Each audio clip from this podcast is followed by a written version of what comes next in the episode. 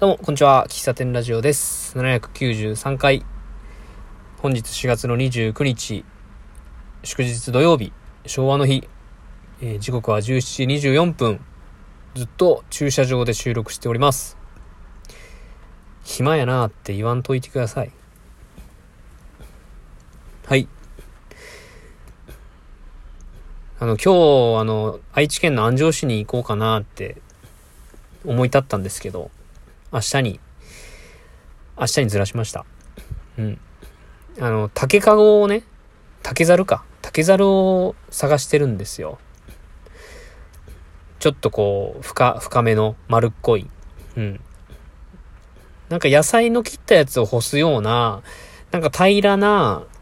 ザルはホームセンターとかにあるんですよね。なんか梅干しを干したりするようやつ。うん。直径が70センチ、80センチくらいあるやつ？うん。それではなくて、ちょっとこう、ボール状になっているというか、うん。そういうザルを探してるんですけど、なかなかホームセンターに売ってないんですね。ザル。竹ザル。うん。で、農業屋さんとか、まあ主に竹ザルとか使うのって農、農家さんじゃないですか。だから農家さんが行くようなお店を調べてみたけど、売ってないし、やっぱネットじゃないと買えないのかなとか思って。でも実際触ってみて、持ってみてとか、なんか、じゃないと、なんか嫌やなと思って。ネットで探すと出てくるのは大体その楽天とかのリンクしか出てこないんですけどね。で、四日市竹猿とかで調べても、その竹猿が売ってる竹細工を作っているお店がないんですよね。で、Google マップで、えっと、竹猿とか竹細工とかで調べると、愛知県の方に何件かあったんですよ。2件3件。で、で、それを今日調べ出したのが1時過ぎとかだ、で、あ、もう今思い立ったら吉日やと思って、行こうってしたんですけど、えっ、ー、と、まあ、下見、高速乗っても1時間ぐらいかかる。下道だと1時間半ぐらいかかるっていうことで、着いたらもう3時4時ぐらいになっちゃって、帰ってきたらもう暗くなっちゃうなああ、こう、まあやめとこうかな。明日、明日も休みやし、明日にしよう。そしたらもう、もっとその安城市の方で、その竹細工屋さん以外にも行けるお店あるし、うん、行きたいとこ、その Google マップに保存でね、いくつかチェックしてるとこがあるんで、あそこもまとめていけるな。まあそう考えると明日にした方がいいなと思って、明日に、えっと、移行しました。えっと、行く予定にしてる竹屋、竹細工屋さんは、安城市にある竹の内かご店さんっていうとこなんですけど、インスタグラムも、ホームページもない。ただ、Google マップに載っている。うん。なんかいろんな竹細工があって、この店主の方が作ってるらしいという話が書いてあったので、ここに行ってみようかなと。うん。で、な、何に使うのかっていう話なんですけど、えっと、僕家でこの前焙煎をしたんですよ。で、焙煎をすると、焙煎した豆ってすごい熱いので、それを冷やさないといけないと。で、前までは、えっとね、ダイソーとかにある土のふるいにかける、あの、アルミ製のやつが売ってあったんで、まあ、それ、それを使ってたんですけど、やっぱ、なんでしょう。そのふるいってこう、まあ、よく、平らなので、こう、ふるいを、こう、なんていうの、シャカシャカすると、鉄だし、跳ねて外に出ちゃうんですよ。で、しかもちっちゃいしね。直径が20センチ、30センチくらいなんでね、ちっちゃいんで、うん。で、鉄やから、すごく、その、コーヒー豆、焙煎したコーヒー豆の熱が、その鉄に伝わって熱くなるんですね。で、それがちょっと嫌で。うん。で、焙煎をされてる方の動画とか、それこそ、焙煎で有名な大坊さん、大坊コーヒー店の大坊さんの動画見ると、竹猿を使って、えー、その焙煎した豆を竹皿に移して、えっと、なんていうの？ちょっと、表現が出てこないけど、その、竹皿の中で、え豆を、こ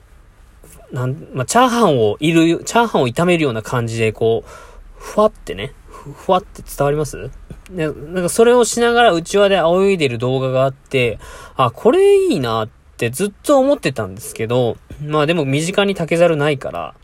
まあ結局その、かな、土古いで代用してたんですけど、やっぱ使いづらい。うん。っていうのがあって。うん。じゃあ竹猿買おうって思って探してたらなか、ないと。うん。ちょっとこう、くぼんだ、こうね、その、ほんと中華鍋のような感じで、こう、ふるいにかけながら、なんなら、こう、炒めるような夜でふわってこう上に上げた瞬間に、チャフって言ってね、あのシルバースキン、あの、豆を、生豆を焙煎すると、生豆の表面の薄皮が、こう、豆が、焙煎すると豆大きくなるんですね。で、周りについてるシルバースキンっていう、薄いなんか膜みたいなやつが、取れてくんですよ。で、それが茶フって言うんですけど、その茶フがどうしてもこう、焙煎してる、その鍋とか、えー、中にこう、残るので、それを出したいんですよね。そ、分離したいと。うん。で、それをする工程が、一番僕の中でやりやすいのが、その竹猿だなって思うんで、竹猿買いたいと。で、近くにないから、えー、まあ、愛知県の安城市にあるその竹かご屋さんに明日行こうとしてるんですよ。うん。で、ゴールデンウィーク中、一応まあゴールデンウィークはもう始まってはいるんですけど、僕の中では3日からゴールデンウィークなので、3日のまでに、えー、その竹猿ができて、うん。まあ天気のいい日に、大工さんの工場の端っこに、で、ちょっと焙煎の練習をしたいと。で、その時に竹猿があると、テンション上がる。まあ、自分の中でね、テンション上がる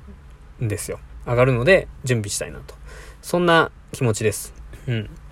よく、あの、コーヒー焙煎をしてるお店だ、では、機械でね、えー、まあ、ガス、なんだろうな。僕の道具は、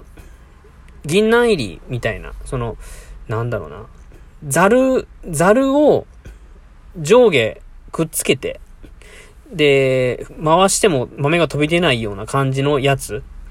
まあ、銀杏とか言ったりしますけど、なんかそれを使うパターンか、えっと、深いフライパン、鍋の中に豆を入れて、その中でシャカシャカするような2パターンがあるんですけど、そのやり方ですると、どうしてもこの茶風の処理とか、えっと、その豆を焙煎した後、火を止めても、その豆自体が熱いから、それで焙煎が進行しちゃうんですね。止めてても、冷やさなかったら、すごく熱が、い、ほ、なんだろうな、中入りにしたかったけど、熱が、残ってた熱で深入りになってしまうっていうことがあるので、まあ、そのために、それをしない、なくすために、焙煎が終わった後は、まあ、すぐ、すぐ、こう、内輪とか、なんか風を当てて冷やした方がいいんですよ。うん。で、その冷やすときに、あの、自家焙煎をされてる機械を持ってる藤子機さんとかね、えっ、ー、と、なんかいろんなメーカーあるんですけど、コーヒー屋さんに行くとでっかい機械あるじゃないですか。あれは、焙煎し終えた後に、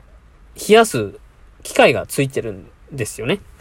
で、茶粉も焙煎しながら回収してくれる機械がついてるので、えー、全然そんな竹猿を用意しないといけないとか、そんなことは考えなくていいんだけど、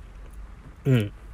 自分で一人で、えっ、ー、と、手作業でね、やろうとすると、まあそういう工程が必要だったりするんですよ。うん。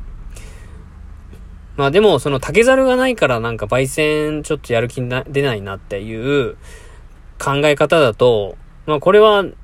最近ね、最近よく考える、なんかよ、よく考えることなんだけど、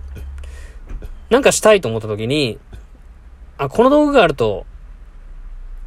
完璧だなとか、これとこれが、えっ、ー、と、なんか調べたらこれとこれとこれが必要だから、えー、これを用意したら始めようみたいな感じで考えてると、一向にやらないっていうね。前のアヒージョの回でもそうなんですけど、スキレットがあると、アヒージョって完璧なんだけど、別にスキレットじゃなくてもできるんですよね。僕は卵焼き器でやったんだけど、そういう風に、なんかがないからやらないっていうのだと、全然前に進まないなって最近つくづく思うので、まあもし竹猿がなかったとしても、やろうっていう感覚であったんだけど、なんか今日ちょうどね、時間ができたので、竹猿探しに行ったら、あ、もう、あるの分かってるんだったら買いに行こうっていう、そんな感じで、えっ、ー、と、の心境ですね。もし仮に明日なんか、えー、そこのお店が臨時休業だったとしても、ゴールデンウィークの焙煎タイムっていうのは、やるので、うん、なんか、竹猿ごとき、いや、竹猿ごときで、僕のやりたいことは止められないぞ、みたいな。なんかそんな、ちょっと、なんか、ちょっと中二病っぽい感じで言っちゃったけど あの、なんかそういう思考がいい、いい、いいなって、最近思うようになった。思うようにしてる。うん。なんかやりたいけど物事が進まない状態ってすごく、もやもやするし、さっきの回でも話したけど、心のがすごくね、健康的じゃないなと思うんですよね。なんか、やりたいことがあったら、やったらいいし、やってみないことには、次、新しい、なんか、本当にそれで良かったのかっていう検証もできないし、っていう思いですね。はい。以上、何の話だこれ。竹猿、竹猿を明日買いに行くよって話でした。最後までお聴きいただき、ありがとうございます。今日はたくさん配信しました。えー、お便りお待ちしてます。じゃ、また、バイバイ。